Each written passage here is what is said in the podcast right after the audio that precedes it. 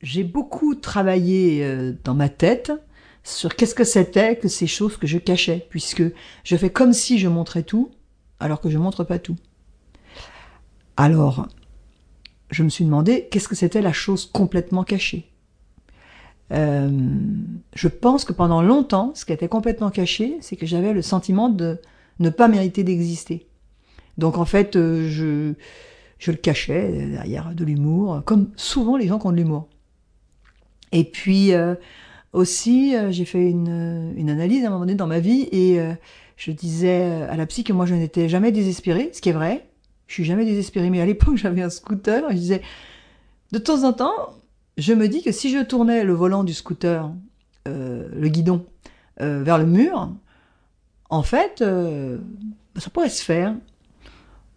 Donc, euh, je suis pas désespérée, mais il y a donc quelque chose de caché là-dessous qui, c'est comme si c'était quelque chose qui ne tenait à rien.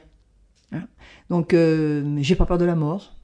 Euh, j'ai pas pleuré quand des gens que j'aimais sont, sont morts. J'ai rêvé, ce qui est complètement fou d'ailleurs, c'est le hasard. J'ai rêvé cette nuit que je n'arrêtais pas de sangloter à propos de la mort de ma mère et que j'étais étonnée de pleurer. Ça veut pas dire que je ressens pas. C'est c'est comme si euh, comme j'ai eu si longtemps le sentiment de ne pas exister, bah, qui c'est qui meurt si on n'existe pas?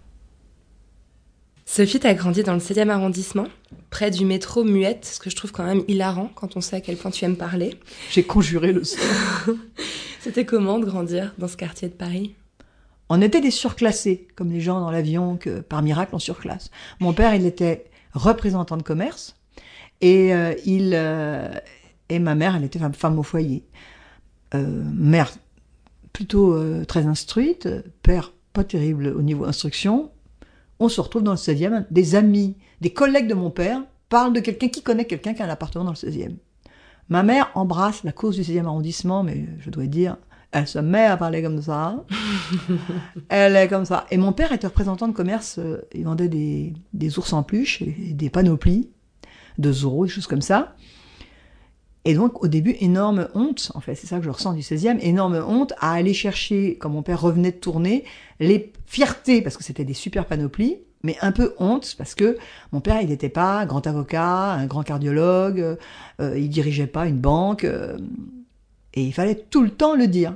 À tel point qu'à l'école, quand on m'avait demandé ce que faisait mon, mon père, j'avais dit mon père, parce que j'avais entendu que mon père disait qu'il avait été prisonnier pendant la guerre.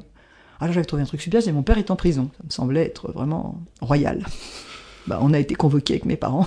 Il a fallu que je dise qu'il était représentant de commerce.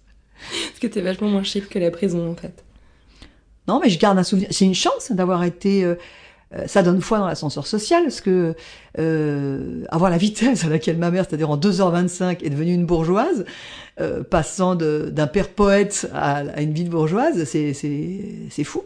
Et euh, j'ai aussi vu euh, très jeune, j'ai aussi vu très jeune euh, des, histoires de, de, de vexation sociale. C'est-à-dire qu'en fait, j'ai appris très jeune qu'il fallait pas vexer les gens socialement. À la limite, on peut dire aux gens qui sont moches, mais mais dire aux gens qui sont des ploucs, c'est c'est c'est pire en fait. Parce que de temps en temps, par exemple, j'avais une copine, un jour on a vu un homme dans la rue, elle m'a fait lui, c'est vraiment euh, Regarde-moi ça, ce plouc. Euh, à l'époque, on disait pas plouc. Elle, hein, je sais pas ce qu'elle disait. Elle disait, mais euh, c'est vraiment typique le physique de représentant de commerce. Et moi, mon père, il était représentant de commerce. C'est des blessures dingues. Et du coup, ça développe, ça fait naître chez moi un désir d'élégance. Euh, enfin, j'étais encore plus bourgeoise que ma mère, quoi. je, je l'ai doublé. C'était quel genre de maman, ta maman, dans ton enfance? C'était une mère fusionnelle, c'est-à-dire que c'est une mère qui Jamais, jamais, c'est pas la mère. Elle disait que quand on allait au jardin d'enfants, là, elle disait que ça la faisait trop suer de jouer avec moi, donc elle jouait jamais avec moi. Me raconter des histoires, ça la faisait trop suer. Tout ce que euh, on doit faire pour l'éveil de l'enfant, là, j'ai jamais eu de tapis d'éveil et tous ces trucs-là, enfin, mais ça n'existait pas. Euh, ma mère, elle en avait rien à faire. Je la regardais coudre, voilà, parce qu'elle elle faisait des, elle se faisait des vêtements.